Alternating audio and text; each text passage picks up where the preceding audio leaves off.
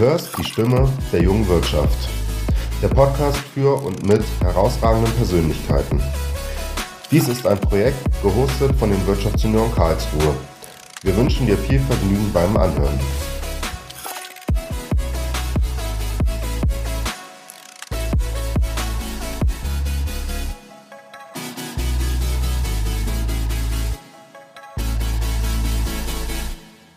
Hallo und herzlich willkommen zu einer neuen Folge von Die Stimme der jungen Wirtschaft. Wir, die Wirtschaftsunion Karlsruhe, freuen uns weiterhin spannende Gäste einzuladen, die uns ihre Geschichte erzählen, ob regional oder international. Mein Name ist Kai Keune und ich bin stellvertretender Kreissprecher der Wirtschaftsunion Karlsruhe. Für unsere heutige Folge freue ich mich, mit Carsten Lexer sprechen zu dürfen. Carsten ist seit vielen Jahren unter anderem in Ämtern bei den Wirtschaftsjunioren tätig gewesen und wenn man sich kurz seine Vita anschaut, dann fragt man sich so ein bisschen, äh, wie er das alles unterbekommen hat. Weil wenn man ein bisschen anfängt zu googeln, findet man heraus, im Hauptberuf ist er Rechtsanwalt. Außerdem ist er Blogger, hat mittlerweile vier Bücher geschrieben, ist Hochschuldozent, coacht Startups, ist Vortragsredner und in seiner aktiven Zeit bei den Wirtschaftsjunioren war er außerdem GLC bei den Wirtschaftsjunioren Deutschland und Weltpräsident der G20 Yeah, aber da gehen wir später noch drauf ein, was das im Detail bedeutet. Ich bin mir sicher, ich habe ein bisschen was vergessen, aber jetzt erstmal herzlich willkommen, lieber Carsten. Ja, hallo. Freut mich sehr, dass ich heute hier zu Gast sein darf. Ich bin sehr gespannt auf das Gespräch. Hi. Ja, wir hatten es gerade ähm, schon ein bisschen angesprochen gehabt. Du hast wahnsinnig viel bei den Wirtschaftsjunioren gemacht und auch darüber hinaus. Wenn man sich so deine Vita anschaut, dann drängt sich eine Frage natürlich auf. Wie bekommst du das alles unter einen Hut? Also äh, unter dem Punkt Zeit und Selbstmanagement. Hast du da irgendwelche Tricks oder eine Sekretärin, die das alles für dich hinkriegt? Ja, also tatsächlich habe ich keine Sekretärin, ja, und, und äh, normalerweise sage ich dann immer so ein bisschen, aber das ist jetzt schon etwas abgedroschen, äh, ich schlafe halt einfach nicht mehr, ja, dann, dann kann man das einfach machen. Aber tatsächlich ist es ein ganz kleines bisschen anders. Ähm, also die ehrliche Antwort ist einfach äh, Fokus. Ja, was mache ich im Prinzip? Also ich mache gar nicht so viel anderes als, als alle anderen auch. Ich glaube, das Einzige, was mich wirklich ein bisschen unterscheidet, ist halt, ähm, ich fokussiere mich auf die Dinge, die tatsächlich anstehen und mache das mit so einer äh, brutal harten Linie. Ja, also was, was meine ich damit? Ähm, ich lasse dann wirklich links und rechts alles liegen und mache halt nur diese eine Sache, auf die es jetzt drauf ankommt. Also ähm, du hast es gesagt, äh, ich war dann GLC und zum Beispiel habe ich mir dann diese, diese Termine äh, für die Bundesvorstandssitzungen in den Kalender eingetragen und die waren unverrückbar. Und ich erinnere mich noch daran, ähm, es gab äh, einen, einen Bundesvorsitzenden, äh, der hat dann einmal öfters gefehlt als ich beispielsweise. Ja, also bei mir, da, das gab es nicht. Ja, diese Termine, das klingt jetzt vielleicht etwas blöd, aber ich habe meinen Urlaub drum gelegt. Ja, also ich habe aufgepasst, dass äh, solche Termine nicht in meinem Urlaub lagen oder dass andere Termine eben nicht waren. Und dann gab es mal ein Jahr, äh, da wollte ich zum Beispiel alle Landeskonferenzen plus Bundeskonferenz plus Europakonferenz plus Weltkonferenz besuchen. Und dann habe ich halt entsprechend so geplant, dass ich dort überall hinkomme. Und so, genauso wie ich das bei der Wirtschaftsunion gemacht habe, mache ich das mit, mit allen anderen Sachen auch. Also als ich die Bücher geschrieben habe, ähm, dann wurde halt ein Buch geschrieben. Ja, und das bedeutete dann in der Konsequenz, ich habe halt nicht mehr viel anderes gemacht. Äh, ist dann hart, ja, auch so ein, so ein paar Wochen, bis dann das alles so fertig ist. Also ein paar Wochen das reine Schreiben. Ja, nicht, dass jetzt hier einige denken, oh, der haut da äh, Bücher raus in ein paar Wochen. Nee, nicht so ganz. Ja, also ein bisschen Vorbereitung ist auch schon äh, dabei und dann noch Nachbearbeitung und so weiter. Aber jetzt die reine Schreibzeit einfach, dann sitze ich halt wirklich da von morgens bis abends und mache nicht mehr viel anderes. Und so war das eigentlich schon immer, ja, als ich dann meine, meine juristische Ausbildung gemacht habe, ja, dann war halt Staatsexamen, Lernzeit und dann habe ich halt gelernt und dann passierte nicht mehr viel anderes. Und ich muss auch dazu sagen, ich äh, fand es dann immer ganz faszinierend von anderen. Ja, die haben dann Freunde getroffen und, und alles Mögliche. Und ich habe immer gedacht, ey shit, also dann, dann bin ich abgelenkt und das funktioniert irgendwie nicht so richtig. Und äh, ja, so habe ich das halt gemacht. Auf der anderen Seite, dadurch klappen halt dann auch diese Sachen. Ähm, du hast angesprochen, ich schreibe wahnsinnig viel und das ist tatsächlich etwas, diese Zeit, also die, die Artikel sind relativ kurz, die ich dann schreibe, aber das sind dann zwei Stunden, die sind geblockt im Kalender und dann schreibe ich. Und da meine Freundin, die ähm, muss dann immer das zu, zu ihrem Leidwesen äh, verkraften, weil dann kommt die halt mal an und, und braucht irgendwas und dann sage ich, nee, ich schreibe jetzt. Und dann schreibe ich wirklich. Und das, dann, dann grummelt sie immer ein bisschen. Und, aber inzwischen hat sie das dann mitbekommen. Aber dann schreibe ich halt wirklich runter und dann will ich auch nicht mich da unterbrechen, es ist das Handy aus und, und so mache ich das. Also Fokus wäre die Antwort auf diese äh, Frage. mit dem Fokus äh, ist es ja wahrscheinlich nicht getan. Also wie priorisierst du für dich? Also da prasselt ja wahrscheinlich den ganzen Tag über eine Menge auf dich ein und vielleicht taucht dann auch ab und zu mal die während dem Schreiben sogar eine neue Idee auf, vielleicht für ein weiteres Buch oder so. Ähm, wie schaffst du es, den Fokus zu behalten?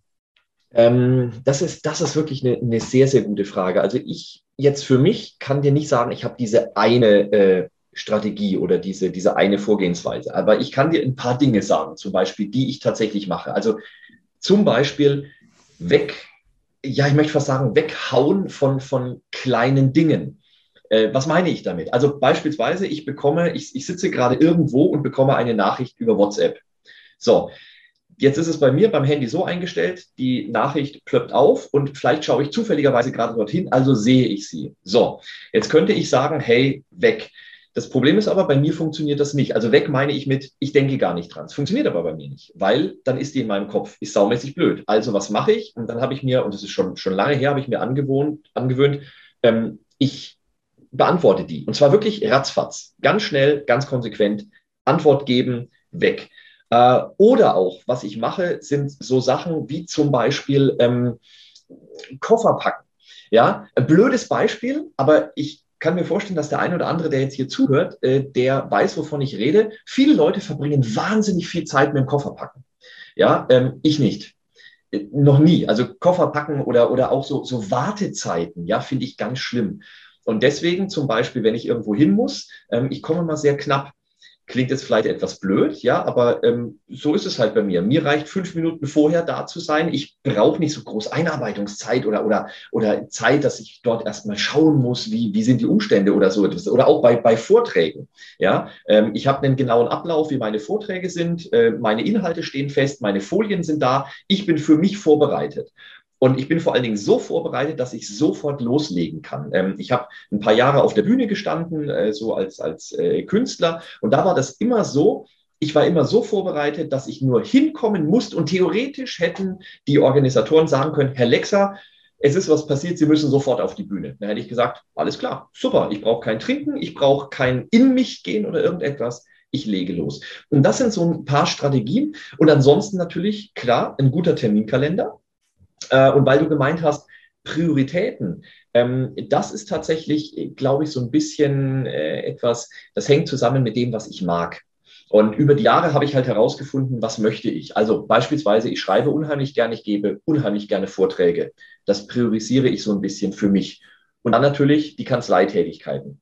Also die Kanzleitätigkeiten bedeutet wirklich für mich, ähm, ich habe einen Termin, der Mandant will etwas, ich bin in Urlaub, ich nehme den Termin wahr. Dann natürlich, weil ich nicht persönlich vor Ort sein kann, dann halt per Zoom oder so etwas. Und das kann dann dazu führen, dass beispielsweise ich in den USA morgens früh um drei Uhr, ja, weil halt wegen Zeitverschiebung, äh, ich dann äh, in einem Zoom-Call bin. Ist dann blöd. Ja, und äh, gefällt auch nicht jedem, äh, muss man ganz ehrlich sagen. Ja, also wenn man dann eine Partnerin hat, ist nicht immer optimal. Aber inzwischen kennt sie das halt, weil das ist halt wichtig. Ja, äh, ich lebe von meiner Kanzlei, ich lebe davon, dass die Mandanten happy sind. Und wenn die irgendwann mal sagen, nee, also den, den Lexa im Prinzip, also der macht immer nur Urlaub oder was auch immer, weil ich bin viel unterwegs. Das muss man ja ganz klar sehen. Ja, ich mache viel und ich will, dass die Mandanten trotzdem happy sind. Und das ist so ein bisschen, wie ich priorisiere. Ja, also äh, ich, ich mache diese Sachen, von denen ich denke, dass sie mir etwas bringen, beziehungsweise dass sie für mich wichtig sind. Die priorisiere ich hoch und alles andere geht dann vielleicht mal unter. Ja, und dann bleibt auch vielleicht mal ein Treffen mit, mit Freunden. Das klappt dann halt vielleicht mal nicht. Gott sei Dank in den meisten Fällen funktioniert es. Ja. Terminkalender sei Dank. Also das ist bestimmt die wichtigste App äh, auf meinem Handy, sonst werde ich wahnsinnig. Ja. Hast du da vielleicht so eine wöchentliche Routine oder Rituale, die dir das ermöglichen, dass du diesen Überblick behältst über deinen Kalender, außer der Tatsache, dass du ihn halt eben pflegst? Also reviewst du das Ganze irgendwie regelmäßig oder?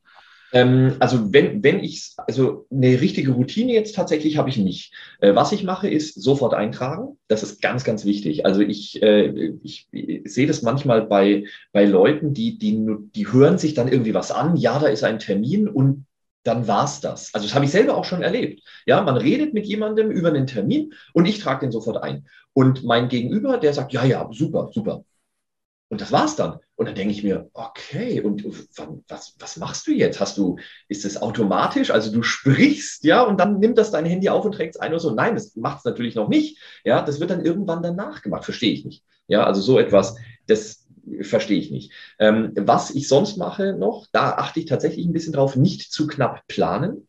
Äh, habe ich als ich zum Beispiel mit meiner Kanzlei angefangen habe, da habe ich dann oftmals mir gedacht, ach komm, äh, du hattest zum Beispiel zwei Notartermine, ja, die Notare waren beide in Würzburg, aber voneinander entfernt. Und da habe ich mir gedacht, hey komm, bist ja mit dem Fahrrad unterwegs, fünf Minuten reicht, kommst du von einem zum anderen. Ja, dann hat aber der erste Notartermin ein paar Minuten länger gedauert und schon war alles zu knapp.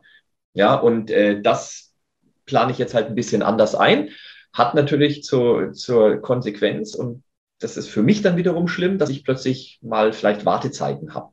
Ja, aber dann auf der anderen Seite, äh, ich mache halt wahnsinnig viel am Handy. Äh, ich kriege Nachrichten über LinkedIn, WhatsApp und so weiter und die beantworte ich dann sofort. Ja, also deswegen sieht man mich mit einem Handy dann rumstehen meistens und spielen in Anführungszeichen, aber ich spiele halt nicht, sondern ich bin dann auf diversesten Plattformen, weil ich halt kontaktiert werde bis hin zu Twitter.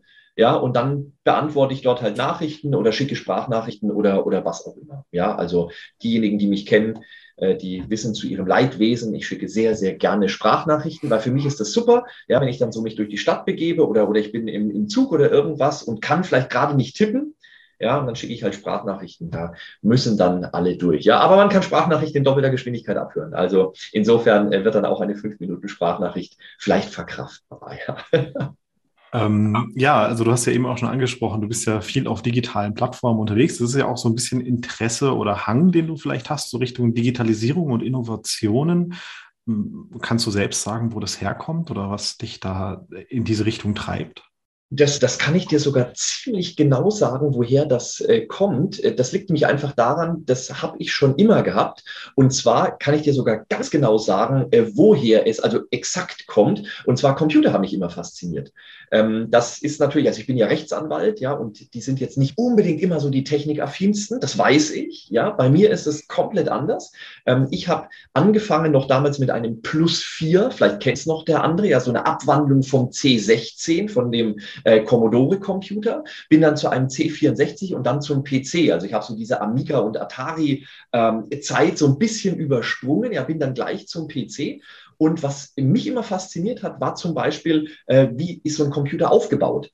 Also nicht nur softwaremäßig, sondern hardwaremäßig. Und ich habe dann meine Computer selber zusammengebaut. Ja, also ich weiß noch, damals Alternate, das war so, also gibt's ja immer noch, ein großer Versandhändler, ja. Und da habe ich meine Einzelteile gekauft. Und zwar wirklich alles, ja, von, von Lüfter über CPU, über dann die Speicherbausteine, Gehäuse, ja, alles möglich, ja, mit Licht und so weiter.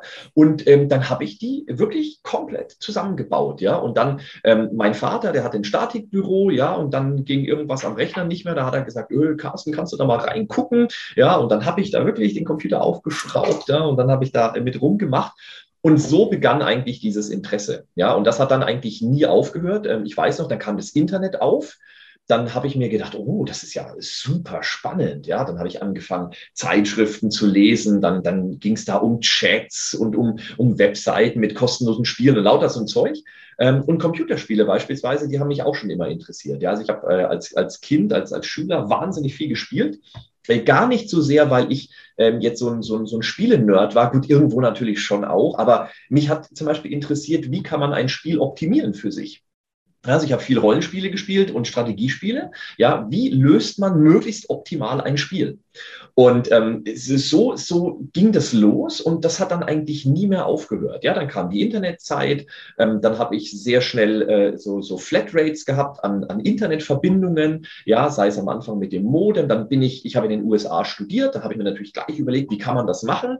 Ja, äh, wer die Lösung äh, gerne hätte, ist ganz einfach, dreimal AOL-Konten anlegen, ja, dann hatte man jedes Mal einen Monat, ich war drei Monate in den USA, ja, und um das kostenlos hinzubekommen, dreimal einen AOL-Account angelegt und dann konnte man jeweils einen Monat äh, kostenlos das Internet nutzen. Ja, war alles natürlich ein bisschen nervig mit zusätzlichen E-Mail-Adressen und so weiter. Aber so habe ich das gemacht. Und dann ging das irgendwie immer weiter.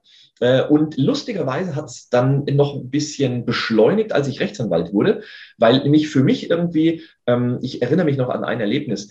Ich hatte, ein, ich habe ja gearbeitet in Frankfurt am Main, bevor ich mich selbstständig gemacht habe. Und dort hatten sie alle Blackberries. So, und die Blackberries, heute natürlich nichts Besonderes mehr, ja, die, die haben durch Push-Nachrichten die E-Mails empfangen. So, wie gesagt, heute nichts Spektakuläres. Damals richtig innovativ. Und ich habe mir gedacht, boah, wie cool. Dann kann man ja dem Mandanten sofort antworten. Ne? Also der, der schickt die Nachricht, der, der, das BlackBerry-System äh, schickt dir die Nachricht auf dein BlackBerry. Du bekommst das sofort mit einem Ton angezeigt. Da ist die E-Mail. Du kannst sie lesen, kannst antworten. So, man merkt schon an meiner Begeisterung, ja, das, das hat mich damals fasziniert. Heute nichts Spektakuläres, aber dann bin ich von Frankfurt nach Würzburg gewechselt. Und das Erste, was ich gemacht habe, war mir ein Blackberry zuzulegen. So, und dann habe ich das meinen Kollegen erzählt, meinen Anwaltskollegen, und dann haben die mir alle, wirklich alle in Würzburg gesagt, ja, warum muss man denn einem Mandanten so schnell antworten? Und da habe ich mir gedacht, ja, weil das eigentlich ein guter Service ist. Also das ist doch, das ist doch eine tolle Dienstleistung. Ja, der Mandant kriegt sofort eine Antwort. Ist doch, geil. Und es hat irgendwie keinen interessiert. Und das hat dann nochmal für eine Beschleunigung gesorgt, weil ich mir dann gedacht habe, okay, offensichtlich sind die Anwälte wahnsinnig hinten dran. Das heißt, es ist ja leicht für dich, das besser zu machen. Und so ging das dann tatsächlich weiter. Ja, dann habe ich halt mir geguckt, zum Beispiel, wie, wie kannst du deine Daten sichern und zwar so, dass du von überall drauf zugreifen kannst und so weiter und so fort. Habe mich mit, mit, was weiß ich, VPN-Software beschäftigt, mit, mit Cloud-Software, also das, bevor Cloud, Cloud interessant war, ja, hatte ich SugarSync und habe meine Daten nicht nur in die Cloud gespiegelt, sondern auf alle Devices, die angeschlossen waren, ja, und lauter solche Sachen. Und immer habe ich dann mit Kollegen gesprochen und die haben dann alle immer gesagt, aber wozu braucht man das? Und ich das ist ganz einfach, ich brauche kein Büro mehr. Sau cool eigentlich. Ja, und, und so ging das dann immer weiter und, und gipfelte dann im Prinzip in der G20 Year, weil dort plötzlich diese Jungunternehmer im Ausland waren. Und mit denen habe ich dann gesprochen und habe hab völlig Neues gesehen. Ja, was weiß ich, Mobile Payment in Afrika. Ja, ähm, das hier in Deutschland, da, da da haben wir noch nicht mal darüber geredet, ja, da haben die das schon gemacht zu, zu Millionen, ja, oder, oder die Chinesen. Ich weiß noch, in Hongkong, als ich war vor ein paar Jahren, da war Apple Pay dort gang und gäbe, ja, man hat dort irgendwie, keine Ahnung, man hat äh, irgendwas besucht als Tourist und dann konnte man schon bezahlen mit Apple Pay. Ich bin nach Deutschland zurückgekommen, habe jedem gesagt, boah, da gibt's überall Apple Pay. Jeder in Deutschland hat gesagt, Apple Pay, äh, vielleicht kriegen wir das irgendwann mal. Ja, also äh, wirklich weird. Und, und so ging das dann irgendwie immer weiter und es hat dann äh, nie aufgehört. Ja, ich bin wahnsinnig fasziniert von, von Technik und versuche das vor allen Dingen halt auch äh, zu nutzen, nicht nur jetzt als Anwalt, sondern egal, was ich mache. Ja, und mir hilft es unheimlich. Also es erleichtert das Arbeiten und, und mein tägliches Leben enorm. Du hast ja eben auch schon so ein bisschen angesprochen. Ähm G20 Year kam eben schon mal als Stichwort. Ich hatte es vorhin in der Anmoderation auch schon gesagt. Äh, G20 Young Entrepreneurs Alliance, da warst du Weltpräsident 2017, wenn ja, ich es richtig genau. weiß. Ja, genau, genau, ja. Da könntest du vielleicht auch dem einen oder anderen Wirtschaftsjunior noch ein bisschen was erzählen, weil ich glaube, die wenigsten oder den wenigsten ist es bewusst, dass das was mit den Wirtschaftsjunioren zu tun hat in Deutschland. Ja, also oh, da, da rennst du natürlich offene Türen ein. Ja, die G20 her, das war tatsächlich so mein, mein Lieblingsprojekt äh, neben dem GLC damals. Also ich habe den GLC geliebt, das fand ich toll, äh, aber G20 ja, das war schon was Cooles. Ich meine, im Grunde, was, was ist es eigentlich? Ja, es ist ähm, die, die Jungunternehmerorganisation bei der G20-B20. Ja, also was meine ich damit? Die G20, das sind ja diese 20 wirtschaftlich stärksten Staaten der Erde, die sich zusammengeschlossen haben, um so ein bisschen die Richtung in verschiedenen Bereichen vorzugeben. Ja, sei das jetzt Finanzen, Wirtschaft, Handel und so weiter. Und äh, man hat dann irgendwann festgestellt, Mensch, da bräuchte man vielleicht auch noch die Stimme der jungen Unternehmerinnen und Unternehmer, also so bis 40 Jahre, kommt immer ein bisschen so auf das, auf das jeweilige Land an, aber grundsätzlich bis 40 Jahre. Und die Wirtschaftsunion haben da natürlich perfekt reingepasst. Und äh, damals das ähm, Bundeswirtschaftsministerium äh, hat sich dann an die Wirtschaftsjunioren gewandt und hat gesagt, hey, da müsstet ihr mitmachen, beziehungsweise wollt ihr dort mitmachen. Und das war dann ganz cool. Der DIHK zusammen damals mit dem Bundesvorsitzenden, haben dann gesagt, ja, da machen wir mit, das ist eine tolle Sache. Vor allen Dingen die Voraussetzungen waren einfach. Man brauchte im Prinzip eine Delegation die wurde dann ausgewählt von dem jeweiligen Mitglieds, äh, von der jeweiligen Mitgliedsorganisation, jetzt bei uns in dem Fall die Wirtschaftsjunioren. Und dann hat man eine Delegation auf die Beine gestellt und hat jedes Jahr im Rahmen des sogenannten G20-Jahr-Summits ein Kommuniqué erstellt mit Forderungen, die die junge Wirtschaft an die Staats- und Regierungschefs haben. Und das Ganze ist dann von der G20 Year in die B20 rein, also in diese Business 20, wo die großen Wirtschaftsunternehmen und Verbände sich sammeln aus den G20-Staaten.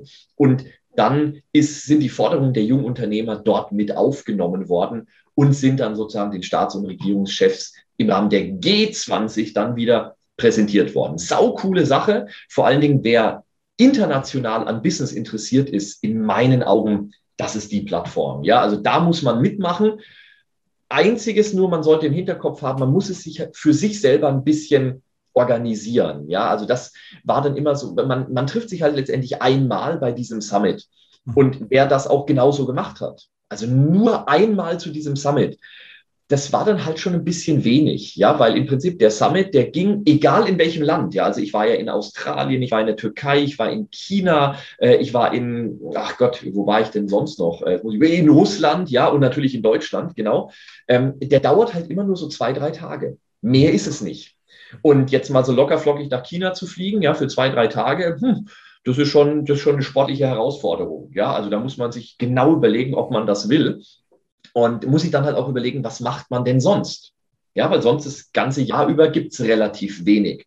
Aber wenn man selber ein bisschen dann dahinter war, hat man unglaublich tolle Kontakte knüpfen können. Und bei mir beispielsweise, ähm, ich habe dann jemanden kennengelernt, der hatte Kontakt zu C2 Montreal. Das war in Kanada oder ist in Kanada eine der größten Business-Konferenzen. Und äh, dorthin wurde ich dann dreimal eingeladen. Ja, die Karten kosten so um die 2000 Dollar. Und ähm, ich hatte eben durch diesen Kontakt einen direkten Draht in das Organizing-Team.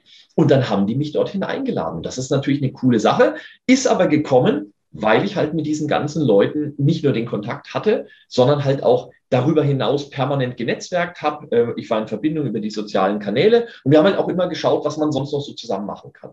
Und dann bringt G20 her echt eine Menge. Also wer am internationalen Business interessiert ist, das ist in meinen Augen die Plattform, der sollte sich bewerben. Alle Infos gibt es ja auf der Webseite der Wirtschaftsunion Deutschland.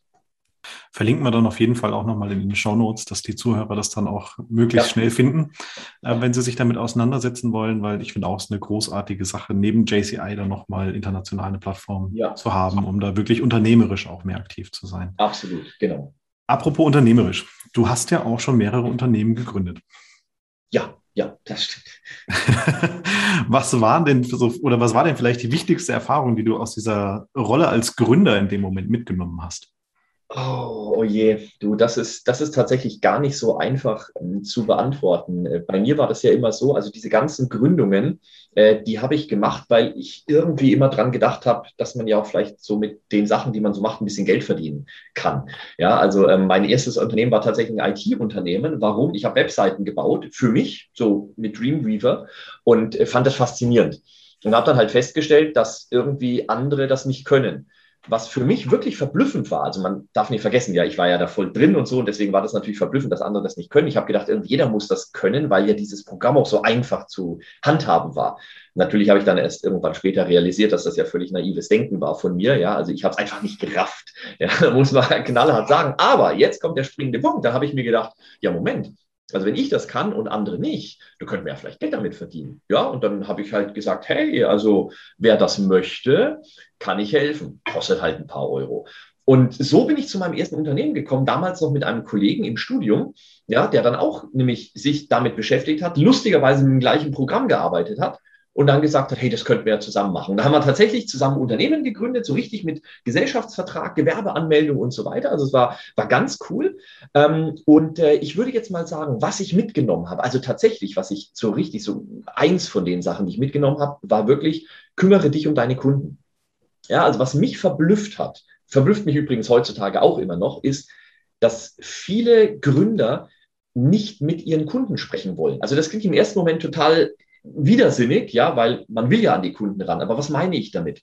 Ich erlebe, dass viele Gründer gerne so in ihrem Büro sitzen und zum Beispiel ihr Produkt entwickeln. Ja, und das finden die toll, das ist super.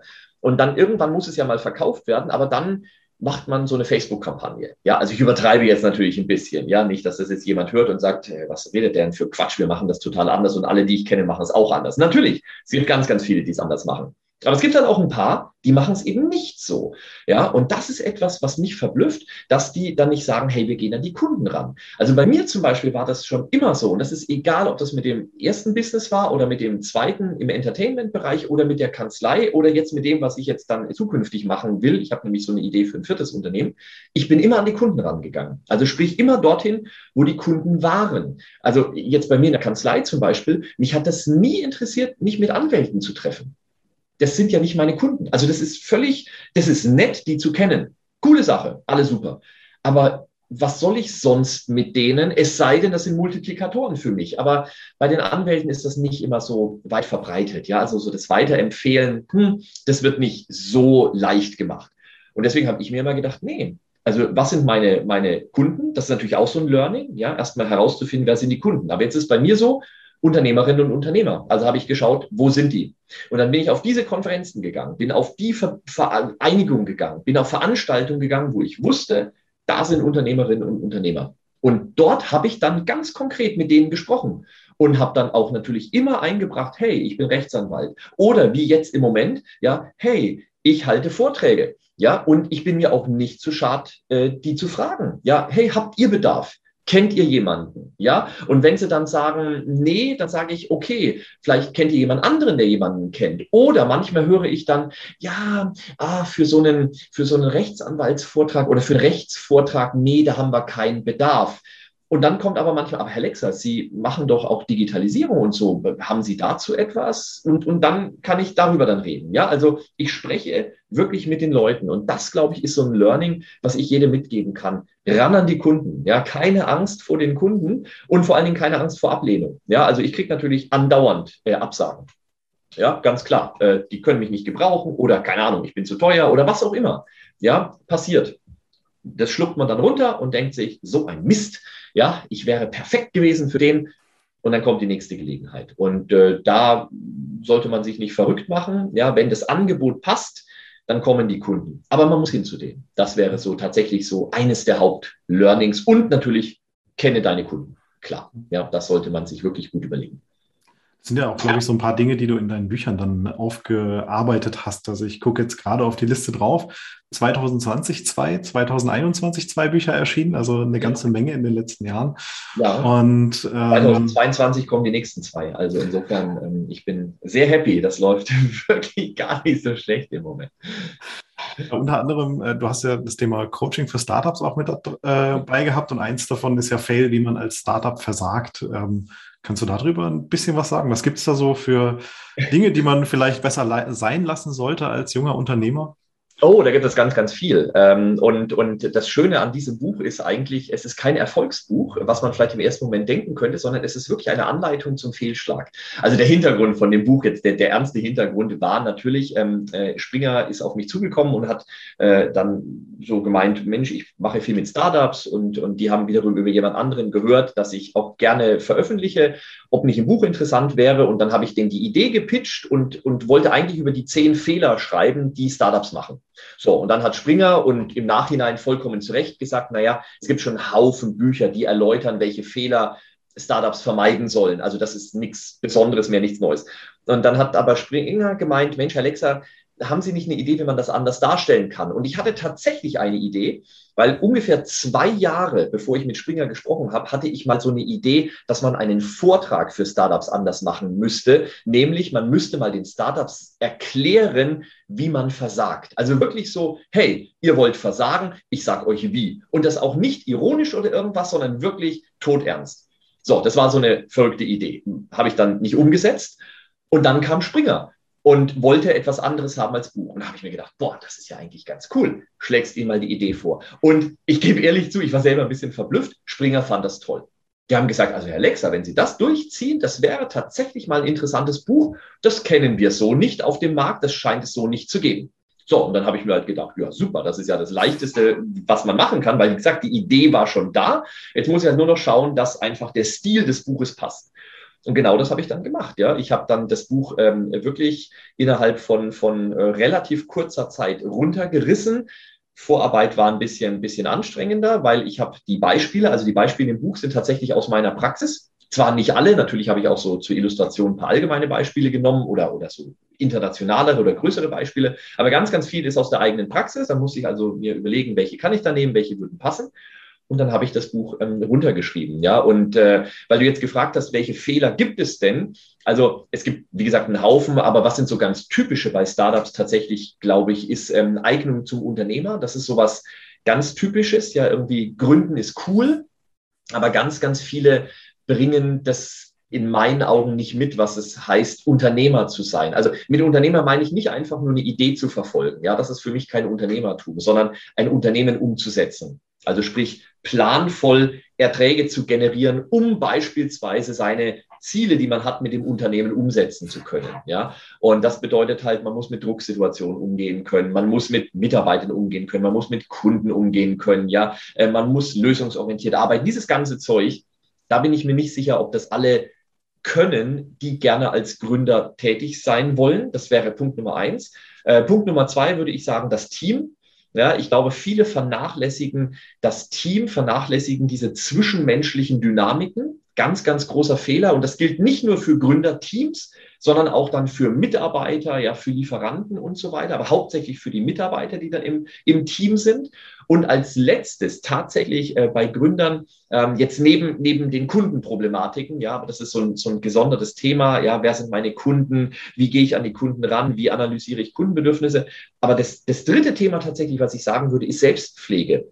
Und das möchte ich deswegen sagen, weil das oftmals so ein esoterisches Ding ist. Ja, da hat man dann, also ich übertreibe natürlich ein bisschen, ja, aber da hat man dann diese schönen rosa Webseiten, ja, und dann äh, äh gibt es dort schöne meditative Übungen und so weiter. Und das ist in meinen Augen Quatsch. Ja, deswegen spricht das die Gründer nicht an, sondern das müsste man ein bisschen anders machen. Denn worum geht's letztendlich? Die Gründer müssen auf sich achten. Ja, das ist nämlich nicht cool, wie es viele denken, ja, äh, sich zwei Wochen lang nur von Pizza zu ernähren und äh, jeden Tag nur noch drei Stunden zu schlafen, weil man muss ja noch was fertig bekommen. Ja, und dann vernachlässigt man Freunde und die Partnerin und so weiter.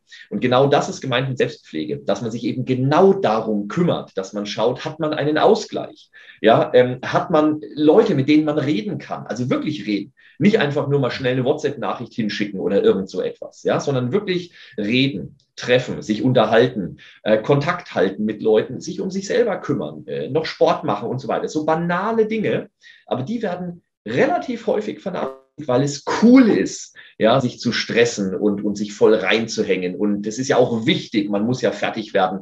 Alles richtig, alles richtig, ja, man braucht diesen Drive, man braucht diese Power. Aber ich glaube, man muss trotzdem auch auf sich achten. Und das ist wichtig, das nicht zu vernachlässigen ich dir nur recht geben. Also das Thema Gott Gründer. Dank. Stell dir vor, du hättest jetzt ja so als Quatsch. Ja. Nein, also du, äh, du sagst es ja, du hast ja auch viel mit Gründern zu tun und ähm, von daher sprichst du da ja auch, auch aus eigener Erfahrung und ähm, ja, das, das nächste Thema ist natürlich auch mit den Kunden zu sprechen und äh, wie du es auch gesagt hast, auf die Kunden zuzugehen und äh, mit den Kunden, ja, das, das Produkt am Ende vielleicht auch sozusagen zu entwickeln, um es letztendlich am Markt angepasst, ja. einen Bedarf zuzuführen. Jetzt einfach mal ja. ganz grob gesagt. Und ähm, da ist ja auch ganz häufig das Problem, ähm, das weiß ich, das hatten wir mal in einem anderen Vortrag, dass ja Gründer auch gerne mal etwas pitchen und pitchen es am Kunden vorbei. Ja, äh, das, das tun sie. Äh, das, das Problem ist tatsächlich, dass diese, diese Präsentationen von Gründern nicht, nicht immer optimal sind. Also sie sind nicht ausgerichtet an dem Ziel, was sie eigentlich mit einer Präsentation erreichen wollen. Ja, also du hast ja genau dieses Wort benutzt. Also der Pitch, den, den die Gründer bringen, der, der passt oftmals nicht. Und passt ist so ein bisschen allgemein, aber er, er kennzeichnet genau das, was passiert. Ähm, die, die Gründer wollen etwas erreichen. Nehmen wir mal einen Investor.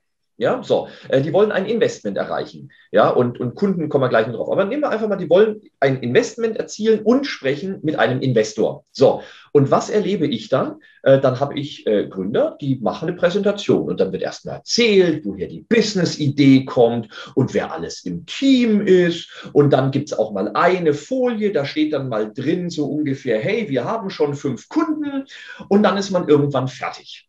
So, und ähm, bei, bei mir ist das so, ähm, ich bin Mentor für ein paar ähm, äh, Gründer Und äh, unter anderem kommen die dann natürlich genau mit so etwas zu mir und sagen dann, oh, was können wir da verbessern? Ja, oder ich war jetzt ähm, in Oberursel vor ein paar Wochen, war dort eingeladen, da war so ein Pitching-Contest und dann sollte ich mir mal anhören, was so die Gründer dort sagen und das so im Rahmen einer Abschluss, eines Abschlusskurzvortrages dann so ein bisschen äh, analysieren und auch vielleicht den einen oder anderen Tipp geben, was man da verbessern könnte. So, und jetzt in, in meinem Beispiel, da merkt man schon, da irgendwas scheint da nicht zu stimmen. Ich will ja was von einem Investor haben, ein Investment.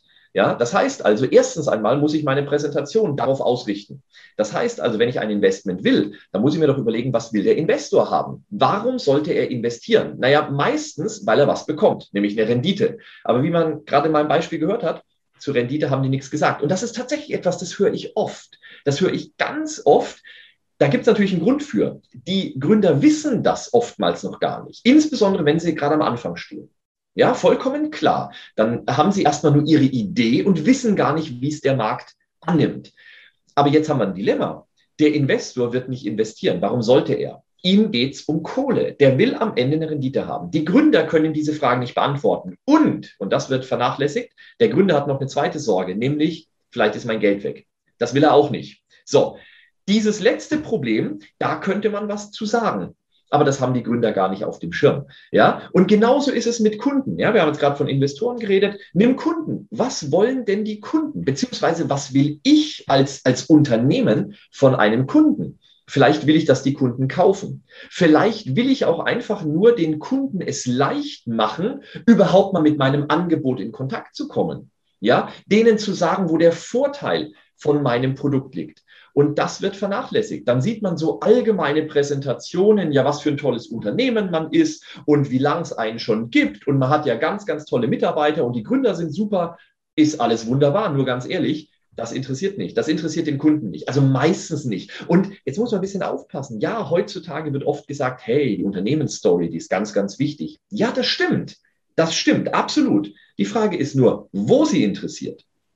Ja, also die Frage ist nämlich, interessiert sie in dem Moment, wo man den Kunden abholen will und sagen will, hey, jetzt musst du nur noch hier klicken und dann kriegst du dein Produkt. Ich bin überzeugt, da interessiert er sich in dem Moment nicht für die Unternehmensgeschichte. Dafür hat er sich vorinteressiert. Deswegen ist er überhaupt auf der Webseite und guckt sich jetzt die Produkte an, weil er sagt, hey, coole Sache, was die da gemacht haben, die Idee, die die haben hinter ihren Produkten, super toll. Aber nicht in dem Moment, wo der Kaufprozess kommt. Jetzt muss eine andere Präsentation kommen. Und genau deswegen äh, haben dann vor einiger Zeit äh, und haben sich Oliver Gritzmann und ich zusammengesetzt. Oliver Gritzmann ist ein sehr, sehr guter Freund, den ich von den Toastmasters kenne. Bei den Toastmasters lernt man präsentieren und äh, dort allerdings in einem allgemeinen Umfeld. Und äh, wir haben uns super gut verstanden und irgendwann habe ich zu ihm gesagt, Mensch, man müsste da mal irgendwie was machen, so irgendwie Präsentation, weil der Oliver Gritzmann macht Storytelling. Und da habe ich zu ihm gesagt, eigentlich wären wir prädestiniert für ein Buch. Du mit deinen Storytelling-Aspekten, ich mit meinen Erfahrungen von Gründern. Das sollten wir mal zusammenschmeißen. Er fand die Idee cool. Ich habe dann herausgefunden, er hatte selber schon drei Bücher geschrieben. Ich lustigerweise auch. Und dann haben wir gesagt, ey, komm, dann machen wir doch jetzt mal zusammen unser viertes Buch. Ist eine geile Geschichte. Ja. Und genauso ist es dann gekommen. Dann haben wir halt ein Buch gemacht. Ähm, das heißt, so gewinnen Gründer ihre Pitches. Und da erläutern wir ganz genau, worauf Gründer achten sollten, wenn sie eben präsentieren. Und zwar nicht allgemein, sondern ganz gezielt vor Kunden, vor Geschäftspartnern und vor Investoren. Also das ist ein Buch, das so dreigeteilt ist, mit einem allgemeinen Teil natürlich auch, was sollte man immer beachten bei Präsentationen, aber dann eben auf diesen drei Teilen äh, oder auf diesen drei Personengruppen ausgerichtet. Ja. Und es kommt wohl, was wir hören, ganz gut an. Also insofern freuen wir uns sehr. Und dann bin ich schon gespannt, was da auch noch in weiteren Büchern im kommenden Jahr von dir entsteht. Aber sowas von kannst du gespannt sein. Ja, eins wird äh, Zusammenarbeit Startups und KMUs sein. Ja, also okay. das ist ein Thema, das, das, bearbeite ich ja rechtlich seit Jahren und darüber geht jetzt das, das neueste Buch, was dann kommen wird Anfang des Jahres. Und ähm, ja, vielleicht so gegen Ende, so langsam bei den Wirtschaftsjunioren warst du viele Jahre aktiv. Was würdest du einem Wirtschaftsjunioren mit auf den Weg geben, der vielleicht noch nicht so lange mit dabei ist? Oh, für den hätte ich tatsächlich eine, eine Message. Ähm, über den Kreis hinaus gucken. Ja, also der Kreis ist die Basis. Und ich glaube, es ist immer wichtig, in einem Kreis verwurzelt zu sein. Das, glaube ich, ist wirklich wichtig, weil da knüpft man die Freundschaften, da findet man die Leute, um dann mit denen auf Konferenzen zu gehen und so weiter. Aber ich glaube, ein Tipp, den man jedem Wirtschaftsjunior und jeder Wirtschaftsjuniorin mitgeben sollte, die neu dabei sind, geht raus Guckt euch an, was die Wirtschaftsjunioren bieten über den Kreis hinaus. Insbesondere, wenn es vielleicht ein Kreis ist, der nicht so mega aktiv ist. Da gibt es ja doch den einen oder anderen und das ist auch erstmal nicht schlimm. Ja, viele Kreise sind sehr, sehr erfolgreich in dem, was sie tun, weil sie es halt für ihren Kreis tun. Super Sache. Trotzdem würde ich jedem empfehlen, hey, guckt euch mal an, was passiert in eurem Land, also in, in eurem Bundesland oder wenn, wenn man jetzt in den Norden hochgeht, ja, was passiert im, im gesamten Hanseraum. Schaut über den Tellerrand hinaus, schaut hinaus, was macht der Bund? Ja, ähm, ich weiß noch zum Beispiel ganz am Anfang, eines meiner allerersten Sachen, die ich erlebt habe, war das Kreissprechertreffen in Berlin. Und ich war gar kein Kreissprecher. Aber der Kreissprecher von Würzburg, der konnte an dem Tag nicht. Und äh, ich wusste nicht mal genau, was das Kreissprechertreffen ist. Ich habe nur irgendwo gehört, da kriegt man Infos über die Wirtschaftsjunioren. Und da habe ich mir gedacht, boah, ist ja cool, also dann fahren wir doch dort mal hin. Und genau das habe ich gemacht. Ich habe dann gefragt, ob ich nicht an seiner Stelle dorthin fahren kann. Und da hat er gesagt, ja, so super, da haben wir die Infos im Kreis, ist eine tolle Sache, fahr hin. Und so habe ich das gemacht. Ich wusste gar nicht so richtig, was auf mich zukommt. Und es war einfach super. Ja, und ich glaube, das ist ganz, ganz wichtig, sich zu informieren darüber, was geht im Land. Ja, also jetzt äh, bei euch, ja, äh, Baden-Württemberg, was, was wird dort gemacht? Ja, äh, da wird wahnsinnig viel gemacht über den Kreis hinaus. Und sei es nur, dass man, was weiß ich, Unterstützung bekommt bei Kreisprojekten, ja, oder neue Ideen. Was machen andere Kreise, dass man vielleicht für den eigenen Kreis adaptieren kann? Oder hier dieser Podcast, ja, im Prinzip klar von euch, von Karlsruhe ausgehend, aber im Prinzip strahlt der auf ganz Deutschland, ja, in die Wirtschaftsjuniorenkreise in ganz Deutschland rein. Super Geschichte. Bei mir damals, ich hatte einen guten Kontakt nach Thüringen. Ja, und diesen Kontakt habe ich gehalten. Ich war dann auf der Ignition mehrfach, habe dort Vorträge gehalten, alles kostenlos, alles in meiner Freizeit. Ich hatte einfach Spaß. Ja, irgendwann fanden die das halt cool und haben mich dann mal eingeladen zu einer Veranstaltung und äh, dann äh, haben sie doch tatsächlich äh, mir so einen goldenen Löwen gegeben. Ja, als erster Bayer. Finde ich heute noch cool. Ja, also da war ich echt happy. Eine ne, ne Kleinigkeit im Prinzip, aber etwas das bleibt einem im, im Hinterkopf und das, das verlässt einen auch nicht mehr. Und wenn man dann auf Deutschland angekommen ist, dann noch hinausgehen international. JCI, was man dort machen kann, die Trainings, die Kontakte. Äh, ich treffe mich heute noch mit Leuten, die ich in Österreich kenne, ja, die ich äh, kenne in den USA beispielsweise. Ja, nächstes Jahr, ich plane eine Reise in die USA und ich habe super Kontakte nach North Miami. Ja, äh, die ehemalige ähm, Präsidentin von Florida ist zufälligerweise liiert mit einem, äh, der Kreissprecher war in North Miami und den äh, treffe ich jetzt schon seit, ich glaube, sechs Jahren oder so etwas. Ja, jetzt während Corona halt nicht, aber nächstes Jahr ist wieder soweit und dann äh, treffe ich den wieder und ich freue mich schon wieder wahnsinnig drauf und es wird eine super Sache. Also das wäre mein Tipp. Rausgehen aus dem Kreis, so schön der Kreis ist, aber über den Tellerrand gucken und schauen, was bieten die Wirtschaftsjunioren sonst noch. Du befindest dich ja auch gerade mitten in einer Änderung in deinem Leben, einer größeren. Du verlässt deine Heimat Würzburg und gehst nach Berlin. Ähm, ja, ganz spannend, was sich da so, was sich da so alles tut. Und ähm, jetzt einfach mal so als Frage, die wir ganz gerne mal platzieren: Welche drei Bücher würdest du denn in jedem Fall einpacken, die du in Berlin auch weiterhin brauchst? Oh Mann, du fragst mich da tatsächlich Sachen. Ähm, also, das ist wirklich eine spannende Frage, weil es sind so, so unglaublich viele. Ähm, aber wenn ich jetzt Bücher, also Bücher, auf die ich nicht verzichten könnte, tatsächlich, ähm, wäre Der Herr der Ringe. Das wäre äh, tatsächlich äh, das erste. Und zwar ganz wichtig, die dreibändige Ausgabe ja, äh, habe ich äh, sehr, sehr gute ähm, Erinnerungen daran, weil die habe ich mir noch als Schüler gekauft damals, ja, von meinem eigenen Geld, waren sauteuer, 40 Mark damals noch, ja, pro Buch und es sind drei, ja, in Hardcover und so, äh, würde ich niemals weggeben, ja, ich liebe dieses Buch und diese drei Ausgaben, also diese, diese, diese Ausgabe mit den drei Bänden, ähm, fantastisch. Also das wäre definitiv ähm, das Erste. Dann äh, würde ich mitnehmen ein Buch, ähm, das ist vielleicht etwas, äh, ein bisschen, ein bisschen seltsam, aber äh, ist halt, wenn man das macht, was ich mache, nämlich äh, Zauberkunst betreiben, ähm, so, so, ein kleines Nebenhobby, eins von den ganzen, die ich so mache. Das ist ein Buch von Borodin, heißt Mitternachtszauberei und ist ein äh, wahnsinnig gutes Buch, wenn es darum geht, Geschichten mit Zauberkunst zu verbinden. Das würde ich mitnehmen. Und als letztes, wenn ich jetzt überlege, so das Buch, ähm, wäre tatsächlich die Kunst über Geld nachzudenken von André Costolani. Warum? Weil er in diesem Buch, André Costolani ist leider schon vor einiger Zeit verstorben, aber dieses Buch war damals eines der ersten, das ich gelesen habe, bevor ich mich mit Geldanlage beschäftigt habe. Und er beschreibt da drin die Einstellung, die man braucht, um überhaupt Geld machen zu können. Und zwar im wahrsten Sinne des Wortes. Also da wird nicht groß über, über Anlage gesprochen, sondern er erzählt so ein bisschen, was bedeutet es eigentlich, wenn man Investments tätigt. Auf so einer ganz allgemeinen Ebene. So, welches Mindset braucht man? Ja, wie funktionieren Märkte? Und dieses Buch ist der absolute Hammer. Also, das wären, glaube ich, so drei Bücher, ja, äh, also wenn ich mich wirklich auf drei konzentrieren müsste, das wäre das ist echt hart. Ja, ich habe, ich sammle nämlich Bücher. Ja, also ich habe ähm, fast 3000 Bücher hier bei mir rumliegen aus allen möglichen Bereichen. Die müssen jetzt alle umgezogen werden. Ja, ähm, meine meine Freundin ist äh, jetzt schon äh, wahnsinnig, weil die immer sagt, ey, wo soll die überhaupt hin in der neuen Wohnung? Aber wir kriegen das hin. Ja, wir kriegen das hin. Aber das wären die drei. Ja. Super, ja, vielen Dank. Also ähm Vielen Dank, dass du dir heute Zeit genommen hast für uns. Es war wahnsinnig spannend, da in deinen Werdegang bei den Wirtschaftssenioren mal reinzuschauen und äh, zu sehen, was du alles gemacht hast und dass du den Wirtschaftssenioren auch nach wie vor noch so eng verbunden bist, ist großartig. Vielen Dank, dass du dir die Zeit genommen hast und ähm, ich wünsche dir alles Gute für deinen Umzug und für das, was da noch so kommt in nächster Zeit.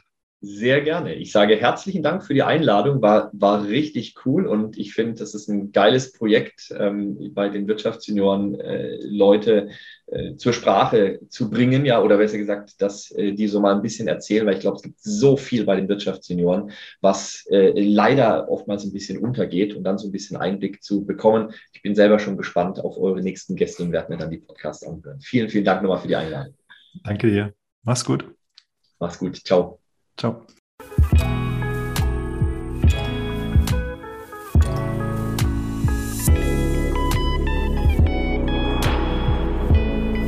Weitere Infos zu dieser Folge findest du in den Shownotes. Wir freuen uns auf dein Feedback und nicht vergessen, Häkchen rein beim Abo wäre fein. Dies ist ein Projekt gehostet von den Wirtschaftssenioren Karlsruhe.